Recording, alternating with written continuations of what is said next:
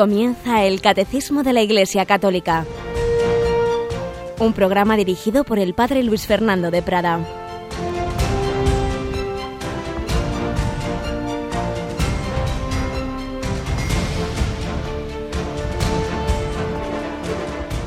Un cordial saludo, queridísima familia de Radio María. Muy buenos días a todos. Aquí seguimos profundizando en la doctrina que nos ofrece nuestra Santa Madre Iglesia para nuestra formación, para el aumento de nuestra fe o también para aquellos que buscan la verdad, que aún no están seguros de esta fe que nosotros compartimos, pero que están en esa búsqueda. Y ahí seguimos todos porque todos somos buscadores de la verdad. También Cristina Rubio que tenemos hoy en los mandos de las máquinas de la radio. Buenos días, Cristina. Muy buenos días, padre. Parece que estoy conduciendo una nave espacial. Más o menos, Cris, más o menos. Menudos aparatejos tan complejos que tenemos, ¿verdad? Sí, sí. Pero bueno, se les va cogiendo el tranquillo y lo importante es que sean instrumentos de la evangelización. Seguimos estos días de nuestro 15 aniversario recibiendo testimonios, recibiendo regalos, recibiendo sobre todo pues esas noticias tan bellas, ¿verdad? de personas a las que les ayuda la radio. ¿Te alegra a ti estar en un instrumento de evangelización? Bueno, es un regalo que el Señor nos ha dado a todos los que estamos aquí. Pues vamos a seguir aprovechando esos testimonios que nos han enviado estos días para para nuestro primer comentario, en vez de cogerlos de esos libros tan preciosos que tenemos también, que recogen historias, pero en este caso vamos a aprovechar pues todo lo, o algo, vamos, mejor dicho, de lo que nos están enviando nuestros oyentes, esos testimonios de cómo el Señor se sirve de Radio María para que también ellos conozcan a Dios, este Dios del que nos está hablando el catecismo en estos primeros números que estamos comentando.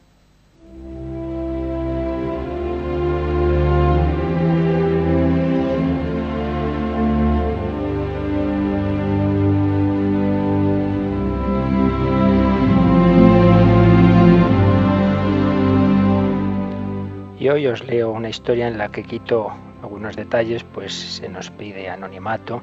Es un hombre que conduce pues una especie de taxi de determinados servicios en determinada zona de España y nos cuenta lo que le ocurrió hace unos años. Tempranito un día fue a llevar a unas personas a una determinada ciudad. Se fue temprano, no había desayunado y el viaje de vuelta seguía sin tomar nada, prefería llegar pronto a su casa a comer y ¿qué ocurrió? Pues que el cansancio y todos los factores le fueron dando sueño. Y decía, iba escuchando la radio, en concreto el programa de los 40 principales, música muy movida, pero en ese trayecto me dormí al volante. Y cuando desperté, en milésimas de segundos, pude reconducir la dirección del coche con un brusco volantazo sin percatarme de lo sucedido. Y lo que estaba escuchando se había cambiado a otra radio distinta. Una radio en la que una persona decía, hay que encomendarse al manto de la Virgen María. Y otras frases que no recuerdo bien, pero esa frase se me quedó grabada. Hay que encomendarse al manto de la Virgen María.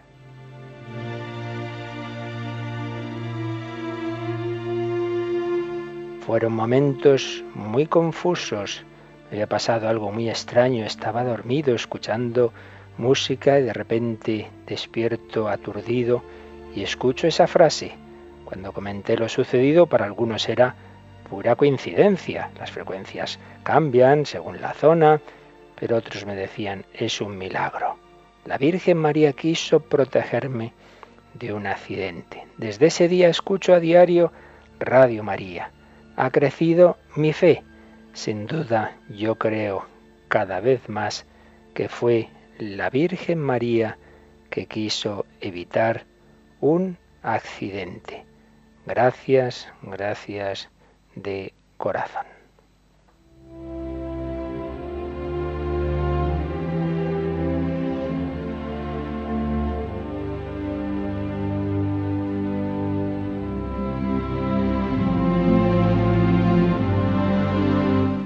¿Cómo podemos conocer a Dios? Pues muchas veces así, en circunstancias de la vida inesperadas en las que Dios actúa. Luego sí podemos reflexionar, bueno, habrá sido casualidad, bien, bien. Cada uno de vosotros, queridos oyentes, estoy seguro, cada uno de vosotros tiene alguna circunstancia en su vida en que dice, ahí estuvo la mano de Dios. Y a veces nos queremos olvidar de ello o lo atribuimos, sí, a la casualidad. Como hemos explicado otros días, la casualidad no existe, es el nombre que le damos a nuestra ignorancia, a no saber cuáles son las causas de los hechos. Confiemos más bien en la providencia.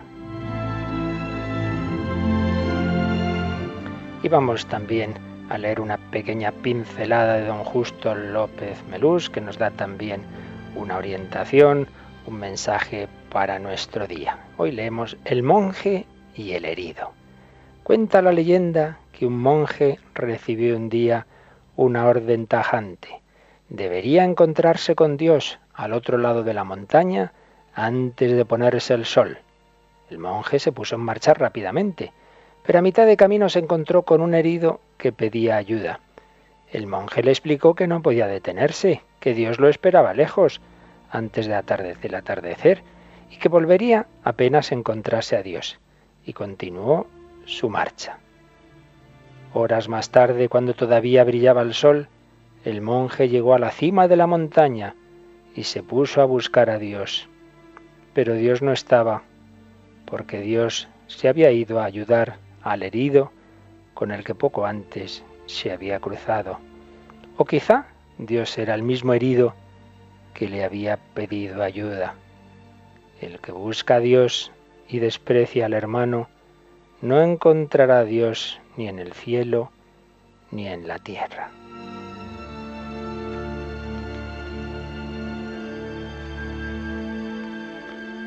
Pues mirad, dos enseñanzas para hoy, dos caminos de encuentro con Dios, esas circunstancias inesperadas, incluso que puede ser un accidente que podría haber sido mortal donde Dios actúa, y la caridad. No busquemos a Dios al margen de los demás. Dios también nos habla a través del rostro del hermano. Busquémosle hoy, busquémosle en el día a día Busquémosle en la oración, en las circunstancias habituales y en el hermano y en la caridad, en el rostro de aquel donde quizá menos lo esperamos.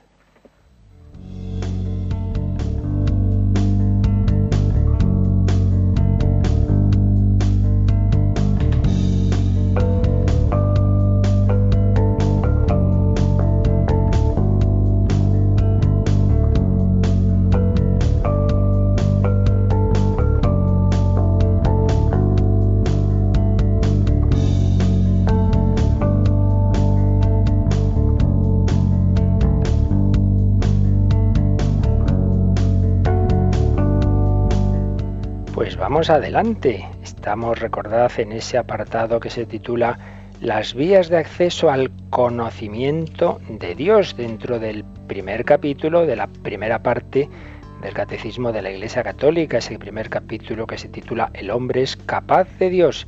Estamos viendo hasta dónde llega nuestra razón. ¿Puede llegar a la existencia de Dios? Y hemos estado viendo que sí, partiendo en primer lugar del mundo, la contemplación del mundo, viendo que todo en el mundo es contingente, es limitado, depende de otro ser. La contingencia del mundo reclama un ser absoluto, un ser necesario, un ser eterno, creador de ese mundo. Además, un mundo ordenado, lo cual nos lleva a una inteligencia que lo ha diseñado, que lo ha programado. Pero estábamos, después de ver ese, ese camino, esa vía que parte de la observación del mundo, viendo otra vía parte del propio hombre, del interior del hombre. Ayer leíamos el 33, pero Cristina vamos a releerlo. La verdad es que es un número precioso que vale la pena que lo asimilemos bien. El hombre, con su apertura a la verdad y a la belleza, con su sentido del bien moral, con su libertad y la voz de su conciencia, con su aspiración al infinito y a la dicha, el hombre se interroga sobre la existencia de Dios, en todo esto se perciben signos de su alma espiritual.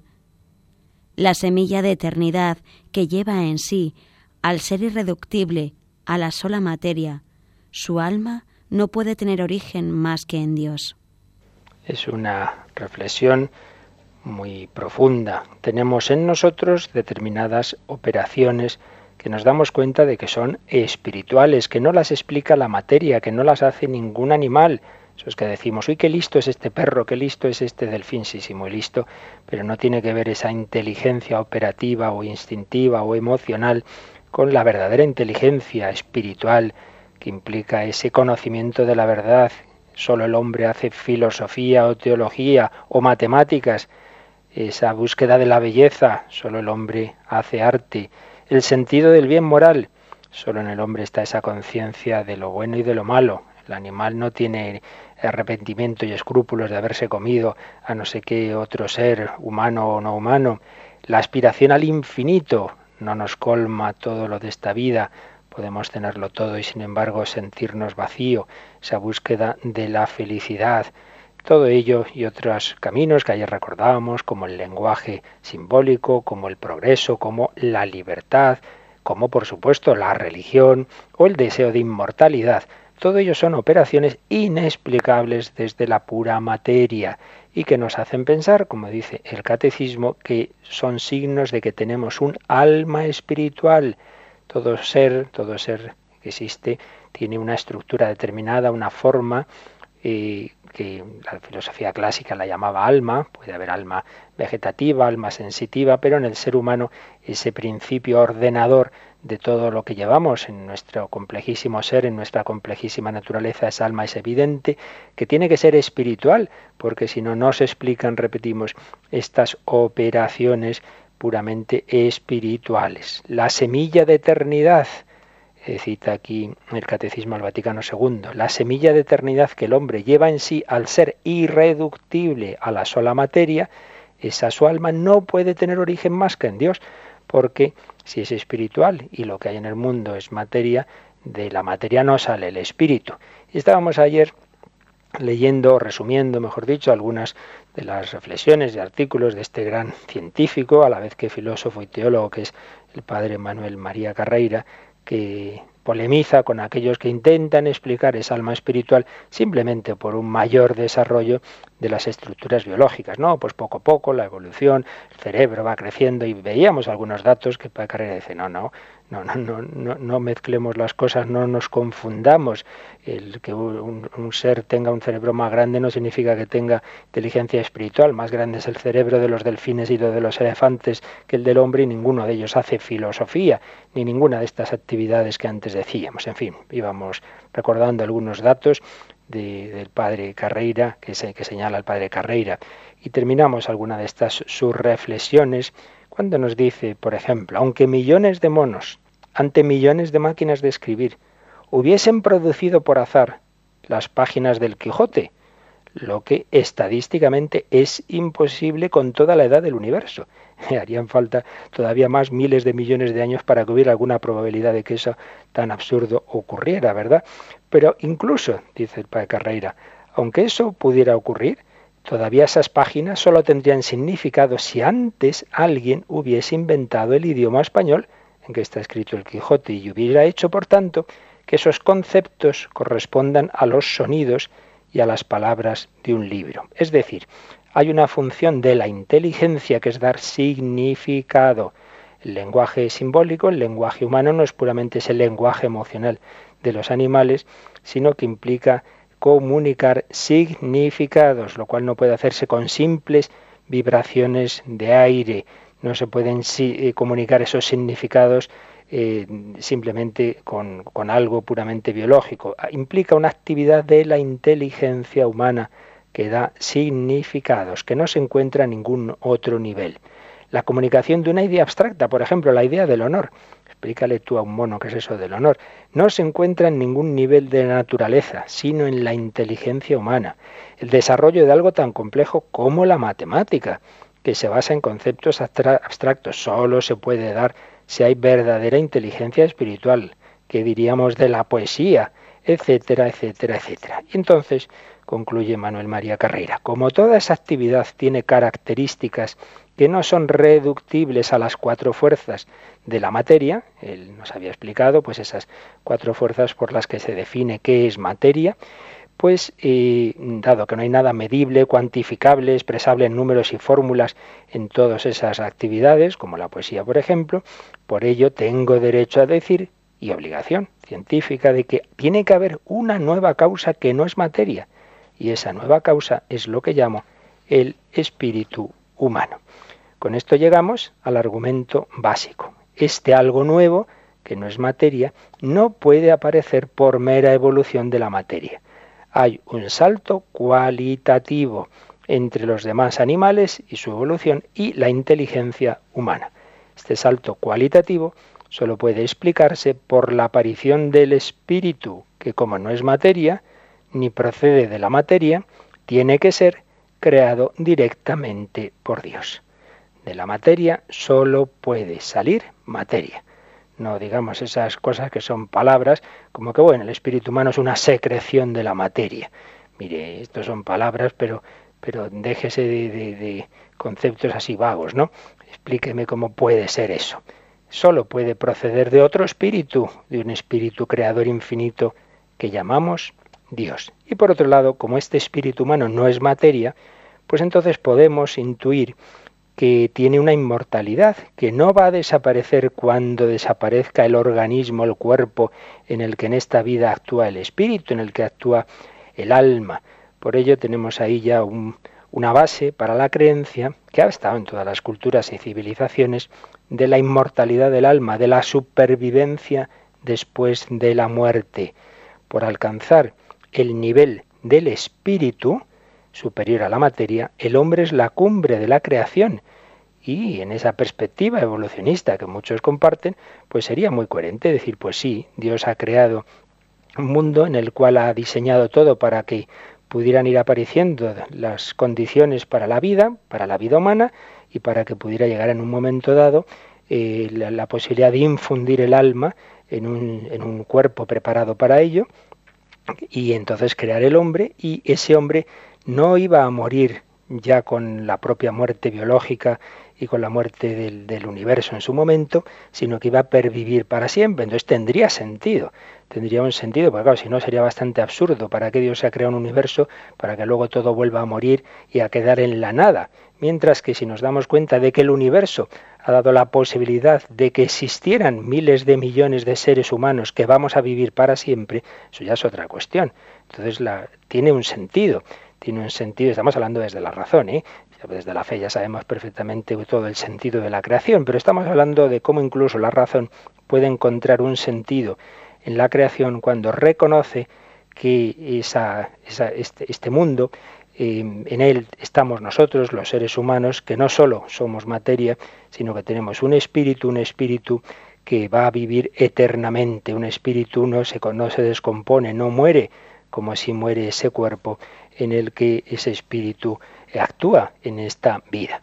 Por ello, desde la razón, que es en, donde estamos ahora mismo, podemos llegar a estas, a estas conclusiones. Eh, la vía del hombre, el hombre tiene unas actividades espirituales que nos llevan a que tiene que tener un principio espiritual, pero ese principio espiritual, a su vez, no puede provenir de la materia, tiene que ser creado por Dios, viene de Dios mismo. Con lo cual, dicho sea de paso, estamos viendo y poniendo el fundamento de la dignidad humana y de la moral, de toda auténtica moral. ¿Por qué yo puedo coger a un pollo y, cocerlo y o freírlo y comérmelo? Hombre, pues porque ese pollo no tiene espíritu, no tiene alma, es, realmente es pura materia más o menos estructurada y evolucionada, no debo hacer sufrir a ningún ser, por supuesto, pero de por sí no tiene una dignidad, no es un fin en sí mismo. Y entonces el hombre puede, con un fin eh, bueno, como es alimentarse, pues puede instrumentalizar el pollo. ¿Por qué no puedo hacer lo mismo con el ser humano? Porque tiene una dignidad única y repetible, un alma, un espíritu infundido por Dios. El hombre es el único animal, entre comillas, que puede ser interpelado por Dios porque Dios ha colocado en él esa capacidad de ser interpelado y le ha dado una dignidad en cierto modo infinita, tiene un alma espiritual única, irrepetible, y por ello, y en esto acertaba Kant, el hombre y nunca puede ser usado como un medio, sino como un fin. Lo que pasa es que Kant lo que no encontraba, con la razón al menos, eh, no llegaba a poner el fundamento de que no se pueda tratar al hombre como un medio, sino como un fin. Y el fundamento solo puede ser este. El hombre no es medio, sino fin, porque Dios a cada hombre le ha infundido un alma espiritual única, irrepetible, distinta a la del otro. Dos hermanos gemelos genéticamente iguales. Cada uno tiene un yo distinto, cada uno tiene un alma. Uno puede ser sacerdote y el otro ateo. Cosas de estas han pasado alguna vez. Tiene cada uno su libertad, su espiritualidad.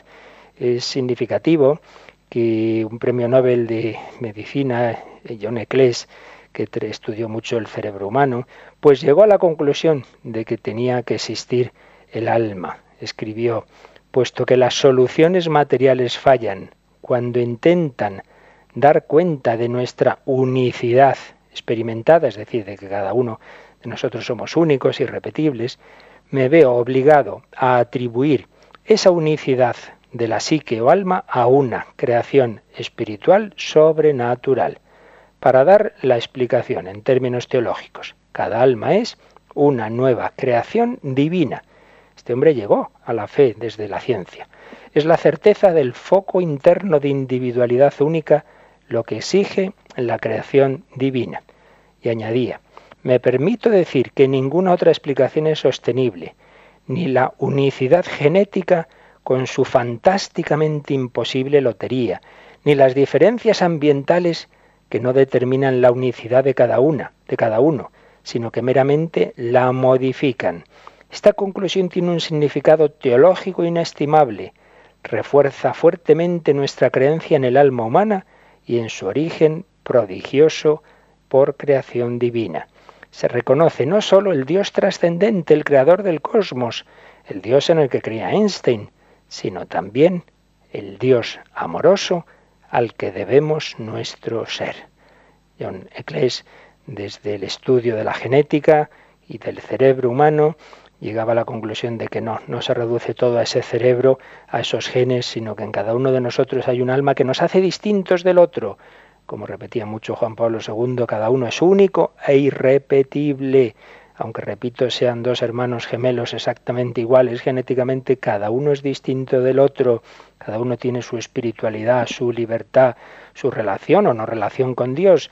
Hay esa libertad en la que el alma humana actúa sin dejarse condicionar o determinar por las condiciones materiales y con deseo de inmortalidad. El alma espiritual quiere vivir para siempre. Realmente es el misterio del hombre. Cada uno de nosotros somos un gran misterio.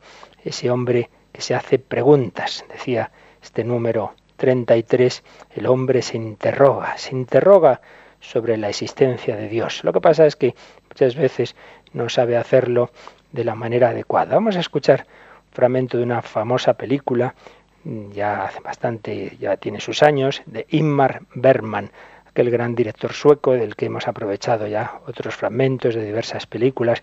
Y hoy vamos a traer quizá la primera suya más famosa, El séptimo sello. Un caballero vuelve de las cruzadas, está ambientada en la Edad Media, vuelve de las cruzadas y parece como que ha perdido la fe y está el hombre buscando ese sentido de la vida, preguntándose mucho precisamente por la muerte. Y se encuentra con la muerte, y la muerte le dice que va a morir pronto, en fin, están ahí en esa batalla. Entonces entra en una ermita y ve que hay un fraile eh, al lado de ahí en, el otro lado de una ventana que hace de confesionario y se acerca, se acerca a hablar con él. Realmente es la muerte que está ahí disfrazado. Y entonces le dice unas palabras desgarradoras. Vamos a escuchar esas palabras del caballero. Eh, confesando o, acercándose a la confesión que realmente le dice a quien representa la muerte y que representan pues a este hombre, este hombre contemporáneo al que Berman daba voz, ese hombre que se pregunta, ese hombre que duda, ese hombre que busca a Dios, que tiene sus angustias. Vamos a escuchar un diálogo realmente impresionante. Quiero confesarme y no sé qué decir. Mi corazón está vacío. El vacío es como un espejo puesto delante de mi rostro. Me veo a mí mismo y al contemplarlo siento un profundo desprecio de mi ser. ¿Por qué la cruel imposibilidad de alcanzar a Dios con nuestros sentidos? ¿Por qué se nos esconde en una oscura nebulosa de promesas que no hemos oído y de milagros que no hemos visto? Si desconfiamos una y otra vez de nosotros mismos, ¿cómo vamos a fiarnos de los creyentes? ¿Qué va a ser de nosotros, los que queremos creer y no podemos? ¿Por qué no logro matar a Dios en mí? ¿Por qué sigue habitando en mi ser? ¿Por qué me acompaña humilde y sufrido, a pesar de mis maldiciones, que pretenden eliminarlo de mi corazón? ¿Por qué sigue siendo, a pesar de todo, una realidad que se burla de mí y de la cual no me puedo liberar? ¿Me oyes? Te oigo. Yo quiero entender, no creer. No debemos afirmar lo que no se logra demostrar. Quiero que Dios me tienda su mano, vuelva su rostro hacia mí y me hable. Él no habla. Clamo a Él en las tinieblas. Y desde las tinieblas nadie contesta mis clamores. Tal vez no haya nadie. Pero entonces la vida perdería todo su sentido. Nadie puede vivir mirando a la muerte y sabiendo que camina hacia la nada. La mayor parte de los hombres no piensan ni en la muerte ni en la nada. Pero un día llegan al borde de la vida y tienen que enfrentarse a las tinieblas. Sí. ¿Y cuando llegan? Calla. Sé lo que vas a decir. Que nos hace crear el miedo una imagen salvadora. Y esa imagen es lo que llamamos Dios. Madre mía, menudo fragmento da lugar esta película, un buen cineforum en unos minutos, cuántas cosas se nos han dicho. Berman ponía ahí ese hombre del siglo XX, ese hombre que había vivido las guerras mundiales, ese hombre angustiado, que busca a Dios, que cree que lo ha matado a veces, pero no, no puede. Dios siempre vuelve, pero que muchas veces se equivoca porque dice que quiere eh, conocer a Dios con los sentidos. No puede ser, Dios es espiritual, lo quiere entenderlo. ¿Cómo en tu cabecita vas a meter a un Dios infinito? Fijaos, esto es una cosa importante. Cuando, cuando nos puedan decir, bueno, bueno, claro, es que, es que yo que si no se entiende a Dios, pero ¿cómo voy a entenderle? Una cosa que yo entiendo, la ha hecho otro hombre. Lo que un hombre ha ideado, un hombre puede entenderlo. Si la religión yo la entendiera perfectamente, sería algo humano. Naturalmente que yo no puedo entender del todo a Dios. ¿Cómo voy a meter en mi pequeña cabecita de ser contingente creado al Dios infinito. Una cosa es que sea razonable la fe, como estamos viendo estos días, y otra cosa es esa plena comprensión. No puede ser por definición. Lo que yo pueda entender es algo puramente humano, no sería divino. Por ello, sepamos dónde debemos poner lo que sí podemos entender, esos preámbulos de la fe, pero no intentemos meter a Dios en nuestra cabeza. Pero eso no quiere decir de ninguna manera como aparece también en este corte, que Dios no hable. Pues claro que habla, ya estamos recordando testimonios de esa manera de hablar de Dios, pero el camino de búsqueda no debe ser la exigencia, pues tiene que decirme esto y lo otro, y tengo que entender esto y lo otro, no. Tiene que ser la humildad, dirigirse a Él, claro que habla, pero ten paciencia, búscalo, búscalo en tu corazón. Y finalmente, fijaos que aparece esa típica idea que viene de Feuerbach, de Freud, de que claro, como el hombre se siente desvalido y no quiere morir, pues entonces crea a un Dios que le dé seguridad. Pero voy a leeros la frase textual que os he citado estos días de así de memoria de C.S. Lewis, cuando ante ese argumento dice, ¿cómo podría un universo sin inteligencia haber producido criaturas cuyos solos sueños son mucho mejores más vigorosos y sutiles que él mismo.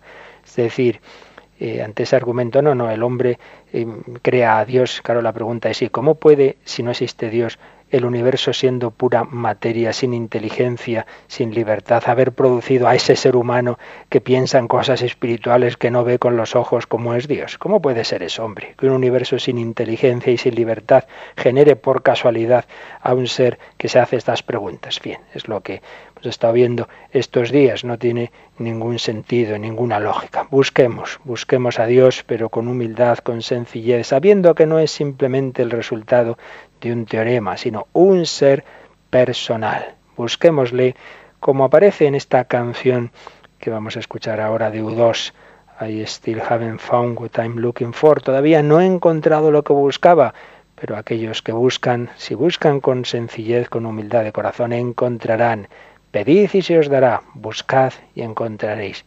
Llamad y se os abrirá. En esta pausa musical con esta canción del grupo irlandés U2, pues pidamos a Dios que todos sigamos en esa búsqueda, que el que aún no conoce a Dios lo encuentre y los que ya le conocemos profundicemos nuestra fe.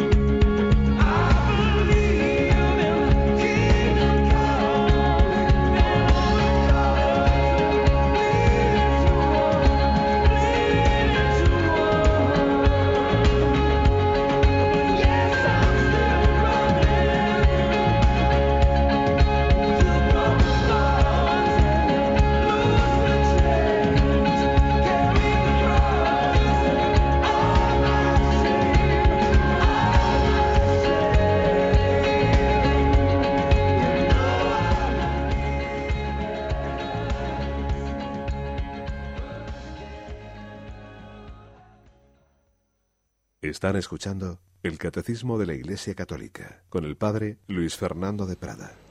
Así pues, por el camino de contemplar el mundo y por el camino de entrar dentro de nosotros mismos, de nuestros deseos, de nuestras preguntas, por ambos caminos llegamos a la misma conclusión. Hay un Dios creador del universo que lo ha ordenado y hay un Dios creador de mi alma espiritual con sus deseos de verdad, de felicidad, de eternidad un alma que no puede proceder de la materia, un alma que da fundamento a mi dignidad humana, a mi unicidad, a que sea yo, un yo único e irrepetible, que viene de un yo con mayúsculas, que viene de un ser personal. Son las conclusiones a que nos lleva nuestra razón, como expresa Cristina el número 34 del Catecismo. El mundo y el hombre atestiguan que no tienen en ellos mismos ni su primer fundamento primero, ni su fin último, sino que participan de aquel que es el ser en sí, sin origen y sin fin. Así, por estas diversas vías, el hombre puede acceder al conocimiento de la existencia de una realidad que es la causa primera y el fin último de todo, y que todos llaman Dios. aparece entre comillas esa expresión última y que todos llaman Dios porque está tomado de la suma teológica de Santo Tomás, cuando Santo Tomás va mostrando esos diversos caminos hacia, hacia, hacia, hacia Dios, pues como está hablando en ese momento a ese nivel de pura razón, pues dice, eh, seres contingentes nos llevan a un ser necesario, eterno, al que todos llaman Dios. El mundo y el hombre atestiguan que no tienen ellos mismos en sí mismos no son su primer principio, yo no vengo de mí, ni su fin último, yo no tengo mi fin en mí, sino que todo, todas las realidades, que somos contingentes, cada ser del mundo, cada uno de nosotros, somos contingentes, tenemos nuestro fundamento en aquel que es el ser con mayúsculas, el ser en sí, sin origen ni fin. Y aquí suele haber una pregunta que de hecho recibí en uno de los correos de estos días, dicen, bueno, de acuerdo, de acuerdo, todo lo que existe lo ha creado, eh, todo ser es causado por otro y llegamos a una primera causa universal que llamamos Dios, que nos ha hecho a todos. Pero ¿quién ha hecho a Dios? No, no, no. Es que ahí, ahí es donde, donde no funciona el argumento. Dios no es un ser más, no es simplemente el primero de los seres, el primero de la cadena, es que es Él, ser con mayúsculas que eh, no necesita ser causado por otro porque es eterno, porque es el que es, sin más, desde siempre. Lo que le dice Dios a Moisés en la zarza, ¿verdad? Yo soy el que soy. Dios no es causado por otro ni siquiera por sí mismo. Dios no es causa de sí. Dios es.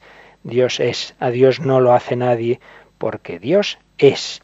Y aquí podríamos añadir que luego la filosofía pues ha reflexionado mucho de hasta dónde puede llegar la razón humana, no simplemente a descubrir que existe, que existe ese ser, sino qué atributos, qué características, qué cualidades podemos ver que hay en Dios. Todo esto es un desarrollo filosófico que se llama la teodicea, que obviamente aquí no podemos hacer, nos llevaría muy lejos y exige muchos fundamentos, simplemente menciono y enumero, ¿verdad? Sin entrar en detalles, ya que le interese, pues tiene que estudiar filosofía y teología, ¿verdad? Pero bueno, por lo menos para que nos suene un poco cómo la reflexión filosófica, naturalmente partiendo de lo que ya sabemos en la fe, pero digamos prescindiendo de ella, sino simplemente por, por el razonamiento, podría llegar a unas cuantas características y cualidades que debe tener ese ser, ese ser infinito, ese ser necesario que llamamos Dios diversos atributos que se identifican porque Dios todo es uno, todo, pero nosotros podemos distinguir atributos entitativos, es decir, del propio ser de Dios, y atributos operativos, de cómo actúa Dios. Atributos entitativos, su unidad y simplicidad. Dios se posee a sí mismo sin ninguna división. La más alta forma de unidad que existe es esa, la unidad de Dios, unidad de simplicidad, que implica la infinitud su ser no es recibido, no es limitado por otra cosa, porque no es compuesto, sino que se posee, posee el ser en plenitud, de una manera total, infinita. Y unido a ello está la omnipresencia. Dios está presente en todo y la inmensidad. En Dios no hay composición, acto, potencia, que diría la filosofía aristotélica, sino que es acto puro. Un ser simple, por otro lado, es necesariamente inmutable. La inmutabilidad, no en el sentido psicológico, que uno le da todo igual, no en absoluto, sino en el sentido de que no le falta nada, no tiene que buscar algo que le falte. Un ser simple, infinito, inmutable, no tiene tiempo, es eterno. No es que Dios viva en la eternidad, sino que Dios es eternidad. Realmente, eterno y Dios podemos decir que son la misma realidad. Hay una definición de las más logradas de la historia de la filosofía que dio un filósofo llamado Boecio, del siglo VI, VII, si no recuerdo mal, que define así la, eternidad, perfecta y simultánea posesión de sí mismo. Dios se posee simultáneamente en todo, bueno, iba a decir en todo momento y ya estaba metiendo el tiempo en ello. Precisamente el tiempo es la característica de lo creado, de lo material. Hay un antes y un después. En Dios no. Perfecta y simultánea posesión de sí misma. En Dios no hay antes y después. El tiempo está asociado a la realidad finita que es compuesta, pero Dios es eterno y en su eternidad está todo presente. Más cualidades, la unicidad frente al politeísmo. No puede haber varios seres infinitos, se limitarían uno al otro, un solo Dios. Frente al panteísmo, no, no podemos identificar la creación con Dios como si la creación fuera divina. No, no, no. Dios es el ser y Dios da el ser por, que, le concede y que le está dando a criaturas a las que si se él retirara el ser caerían en la nada. La creación no es divina. Hay que mantener la trascendencia de Dios. Dios está siempre a otro nivel, lo cual no significa alejamiento. El ser trascendente de Dios está presente de una manera intimísima en las criaturas y en el hombre no digamos, pero es distinto. No identifiquemos a la creación con el creador. Dios es diferente a las criaturas, porque el ser que tenemos los entes creados es efecto inmediato de su creación. Las criaturas dependemos de Dios, dependencia ontológica de Dios, atributos del ser de Dios y atributos operativos de Dios, que ya digo que realmente se identifican, pero bueno, nosotros podemos intentar eh, con nuestra inteligencia nos aclaramos más distinguiendo, ¿verdad? Pues en Dios distinguimos su ciencia, su voluntad, su omnipotencia, esas acciones cuyo efecto va más allá de sí mismo y ahí tenemos los atributos trascendentes, la creación, Dios ha creado el mundo, la conservación, Dios está manteniendo en el ser a lo que ha creado, la moción divina, como Dios concurre a, a todas nuestras acciones, y la providencia, como Dios va guiando todo a su último fin. Ya digo que esto cada cosa de esta sería para explicar con mucha calma, pero presupondría una serie de principios filosóficos que aquí nos superarían, que simplemente lo mencionamos eh, para que bueno tengamos cierta idea de que el razonamiento humano, la llamada teodicea, pues puede con esa reflexión pues llegar a algunas cualidades que debe tener ese Dios. Repetimos que estamos en el nivel de la razón. Luego vamos a conocer mucho mejor a Dios, como es natural, cuando Él se nos revele, cuando Él se nos comunique, cuando Él sea Él mismo el que nos diga cómo es. Y concretamente podremos llegar también a un Dios personal. Vamos a avanzar, Cristina, al número 35 que nos da ese paso eh, sobre eh, esa cualidad tan importante de Dios. Número 35 del Catecismo. Las dificultades del hombre, las facultades del hombre le hacen capaz de conocer la existencia de un Dios personal, pero para que el hombre pueda entrar en la intimidad de Él, ha querido revelarse al hombre y darle la gracia de poder acoger en la fe esa revelación. Sin embargo, las pruebas de la existencia de Dios pueden disponer a la fe y ayudar a ver que la fe no se opone a la razón humana. Fijaos, nos vamos a quedar de momento esa primera frase del número. Las facultades del hombre le hacen capaz de conocer la existencia de un Dios personal, de un Dios personal. No es simplemente un principio neutro, una energía, no, no, no.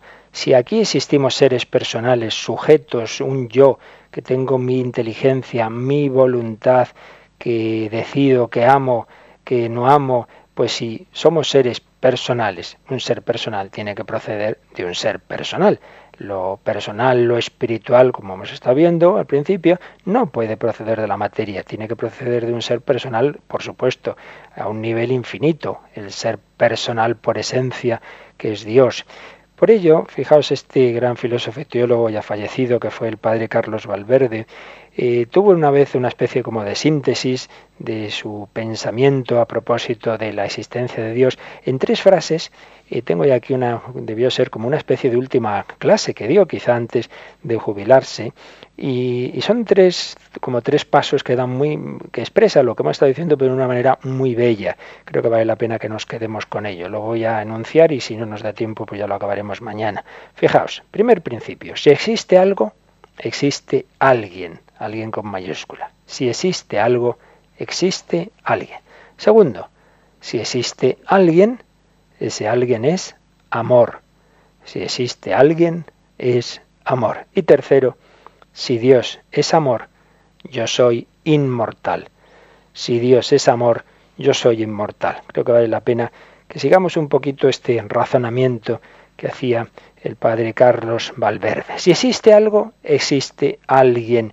Es lo que hemos estado viendo estos días, como la realidad nos ofrece un mensaje.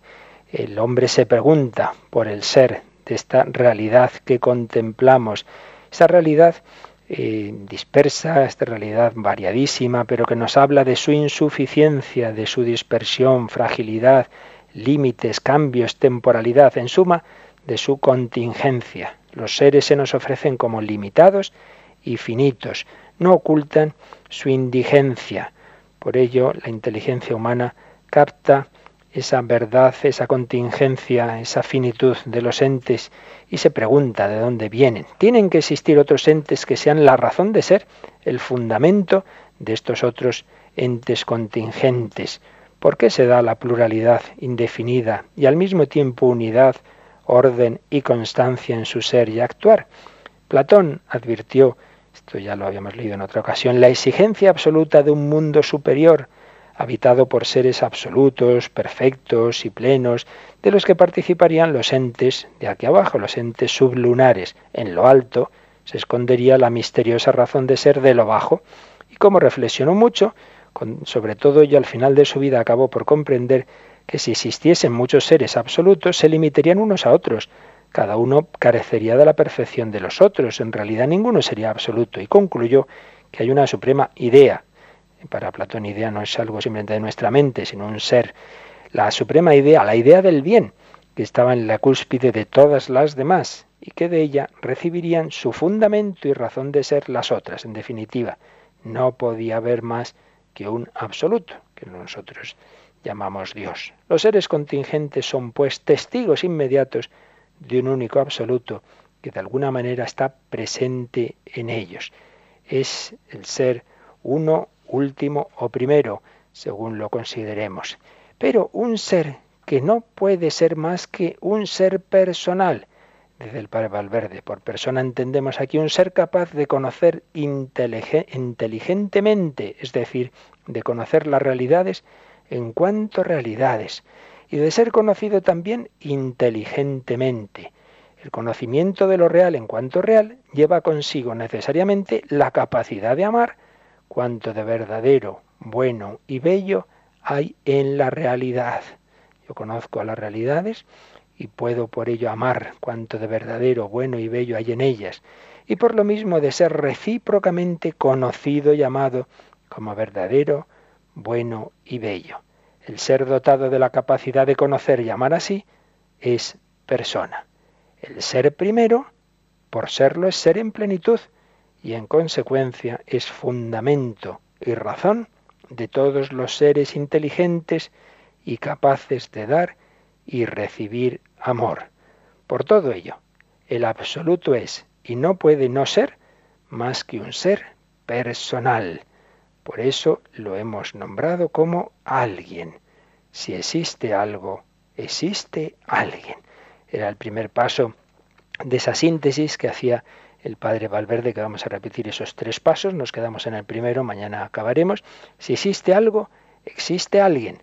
Contemplar el mundo y su contingencia nos lleva, a Platón le llevaba a que tenía que haber unos seres más allá, unos seres absolutos, luego vio que tenía que ser un solo ser, pero nuestra reflexión nos lleva a que ese ser absoluto necesario tiene que ser además un ser personal, capaz de conocer las realidades en cuanto tales, de amarlas, de dejarse amar también. El ser primero existe como ser personal. Si existe algo, existe alguien. Y los siguientes pasos que mañana veremos. Si existe alguien, ese alguien es amor. Y tercero, si Dios es amor, yo soy inmortal. Todo ello nos va llevando al preámbulo de la fe, como nos ha dicho este número 35. Estamos en ese umbral entre lo que llega a la razón y luego como Dios es el que realmente nos va, se nos va a dar a conocer, nos va a decir que sí que es un ser personal, tan personal que son tres personas, pero eso ya no llegaba a la razón. Eso es revelación de Dios, de la que ya hablaremos. Pues nos quedamos así, invocando a ese ser personal, invocando a nuestro Padre Celestial, y en estos últimos minutos, como siempre, también podéis dar vuestro testimonio, comentario o preguntas, como ahora nos van a recordar. Participa en el programa con tus preguntas y dudas. Llama al 91 153 8550. También puedes hacerlo escribiendo al mail catecismo arroba radiomaria.es. Catecismo arroba radiomaria.es.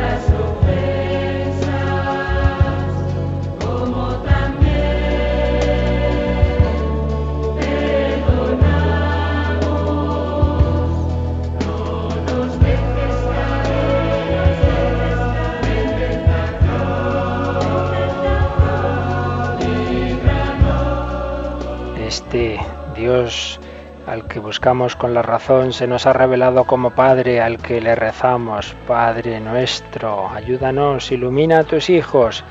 Lo seguimos pidiendo así. Cristina, ¿tenemos alguna llamada? Tenemos una pregunta de María Ángeles de Mallorca. Dice que con, en conversaciones con su nuera, ella le dice que el Señor está vivo en el sagrario y su nuera siempre le dice que no, que ella lo ve y lo entiende como un espíritu, para que le dé una explicación de cómo puede rebatirle este, esta bueno, cuestión. La verdad es que una cosa o sea, son, son distintos niveles, ¿verdad? Y no, no es que sean contrapuestas, claro que sí que es verdad que Dios es espíritu. Lo que pasa es que Dios, que es como acabamos de recordar, Trinidad, la segunda persona de la Trinidad, siendo espíritu, se ha hecho hombre, se ha hecho carne. En cuanto carne, en cuanto hombre, perdón, tiene alma espiritual, como nosotros, como cualquier persona humana, pero también tiene un cuerpo. ¿Qué pasa después? Que Jesús muere y resucita. Y al resucitar, su cuerpo está transfigurado lo que ocurrió de una manera temporal en la transfiguración es definitivo en Cristo resucitado. Entonces, ahora mismo la segunda persona de la Trinidad, el Hijo Eterno de Dios, no ha dejado ni dejará nunca de ser hombre. Como hombre, tiene cuerpo y alma humana. Pero es verdad que están transfigurados, es decir, claro, Jesús no está en el sagrario como estaba en Galilea, pues eh, no, no cabría, evidentemente, ¿verdad? Sino que ese cuerpo humano, ese cuerpo humano ya no está sometido a las leyes eh, espaciales que tenemos eh, en esta situación de nuestra vida, ¿no? Sino que una vez traspasado el umbral de la muerte y glorificado, ese cuerpo humano eh, no queda limitada a su materia, por ello puede estar en millones de sagrarios, puede estar en el cielo y en la tierra, entonces está espiritualizado. Por tanto, que Dios está en todas partes, que Dios es espíritu, es verdad, pero que el Hijo de Dios se ha hecho hombre, que tiene un cuerpo humano, también es verdad, que en el sagrario está como hombre, en efecto, pero es verdad que ese cuerpo humano está transfigurado, está espiritualizado, entonces no nos lo imaginemos exactamente igual, claro, como antes de su muerte, como en la vida terrena, porque en ese sentido no, es de esa forma, pero es verdad que sí, que está como hombre. ¿Alguna llamadita más? Pues tenemos otra llamada de Pilar que dice que su hermano murió de repente y no era una persona que fuese a misa. Mm. Entonces, bueno, era una buena persona, pero ella quiere saber dónde van las personas que mueren así de repente y qué puede hacer ella, si rezar, bueno. cómo puede hacer. Me alegro de lo segundo que dices de que puede hacer ella, porque esto lo digo ya en general para muchas cuestiones que muchas veces nos preguntamos de teología y tal. Pues mirad, eh, la respuesta la sabremos en la otra vida. Yo me acuerdo en la universidad cuando a veces salían algunas preguntas, yo, yo decía esas preguntas al Padre Eterno, porque mira, no, no tenemos respuesta para todo, eso Dios sabrá. Pero lo importante no, no son curiosidades, ¿verdad? ¿Cómo será esto? Sino qué tenemos que hacer. Entonces lo que tenemos que hacer es primero confiar en el Señor, en su divina misericordia, en su providencia. Solo Dios sabe eh, la situación del alma de cada uno. No podemos juzgar, no juzguéis y no seréis juzgados. Segundo, rezar, porque Dios, hemos dicho antes, es eterno, tiene todo presente. Entonces las oraciones que tú haces ahora por esa persona que ya falleció, Dios las veía también antes de que falleciera. Y por tanto, esas oraciones también servían para que muriera en gracia de Dios, muriera con arrepentimiento. Eh, ¿Qué será de cada uno? Pues cada uno no lo sabemos. Sabemos que tres posibilidades existen tras la muerte. Existe la posibilidad del santo que vive, que muere totalmente unido a Dios, se convierte eso en el cielo. Existe la posibilidad del que rechaza hasta el último instante la misericordia de Dios, no quiere estar con Dios, se llama infierno. Y existe la posibilidad, quizás sea la más frecuente, de aquellos que, bueno, no han vivido ni muerto como santos, pero tampoco han rechazado a Dios. Entonces sí, se salvan, van a estar con Dios, pero tienen que purificarse. Purgatorio. ¿Cuál será la de cada uno? No lo sabemos. ¿Qué más eh, llamadas, Cristina? Pues tenemos otra llamada de Concha, de Palma de Mallorca, que, bueno, pues ella dice que cuando plantea que ella cree, la gente le dice que creer es un escape de la vida. Hmm. Ante esto, ¿qué reflexión puede dar? Bueno, yo creo que un poco todo lo que hemos estado diciendo no es un escape, sino que precisamente es a lo que nos lleva la razón ¿no? de todas las cosas que hemos visto. Pero además yo diría una cosa, y quizás sea más, sea más rápido eh, o sea, sea más eficaz en esos casos. Es decir, tú también crees, tú también crees en muchas cosas, porque nadie vive sin creer. Lo que pasa es que yo creo en Dios y me parece mucho más razonable que creer en el destino, que creer en que tu vida depende de... Porque hay que descubrir en qué fundamenta cada uno su vida. Y todo el mundo tiene por ahí algo en lo que se apoya, en lo que cree. Porque ya decíamos un día que el noventa y tantos por ciento de las cosas de las que estamos seguros no las hemos comprobado ni científicamente ni de ninguna forma, sino, sino, sino eso, que las creemos, las creemos por el testimonio de otros, porque lo hemos leído, porque lo han dicho no sé quién, todos creemos. Así que eso de que es el creyente el que se monta la cosa en la que cree y los demás no, no es verdad. Todos tenemos ideas, todos tenemos apoyos en los que creemos. Así que tú tranquila y, saber que no te estás inventando a Dios, sino que al revés, son muchos los que por no aceptar a Dios, como decía Chesterton, lo malo del ateo no es que no crea en Dios, es que cree en cualquier cosa. Hoy no sé qué pasa, Cristina, tenemos muchas llamadas, no sé si nos da tiempo alguna cosita más o la dejamos para mañana. Yo creo que podemos hacerla breve. Soledad de Salamanca dice que a ella le cuesta entender que como somos tanta gente, ¿dónde vamos tantos cuando morimos? Hombre, pues porque porque eso que decíamos antes, ya no vamos a quedar sometidos a las condiciones eh, espaciales de aquí, en la, la otra, esa dimensión de más allá de la muerte no, hay peligro, ¿verdad? No, ocupamos el espacio de esa manera en que uno tiene que estar al lado del otro y entonces no cabemos, no. Lo que pasa es eso, que lo que decíamos antes, ¿no? Nuestra imaginación no llega, no llega. Entonces hay que fiarse y saber que Dios prepara esa, esa situación distinta a la de aquí, pero en la que cada uno de nuestros yoes va a estar viviente en comunicación unos con otros y por supuesto en comunicación con Dios. Un Dios al que le pedimos su bendición, un Dios personal que nos ama personalmente a cada uno de nosotros, cada una de nuestras almas tiene esa relación personal con Dios y le pedimos cada uno de nosotros que nos bendiga en este día. La bendición de Dios Todopoderoso, Padre, Hijo y Espíritu Santo, descienda sobre vosotros. Pues que paséis un buen día y hasta mañana, si Dios quiere.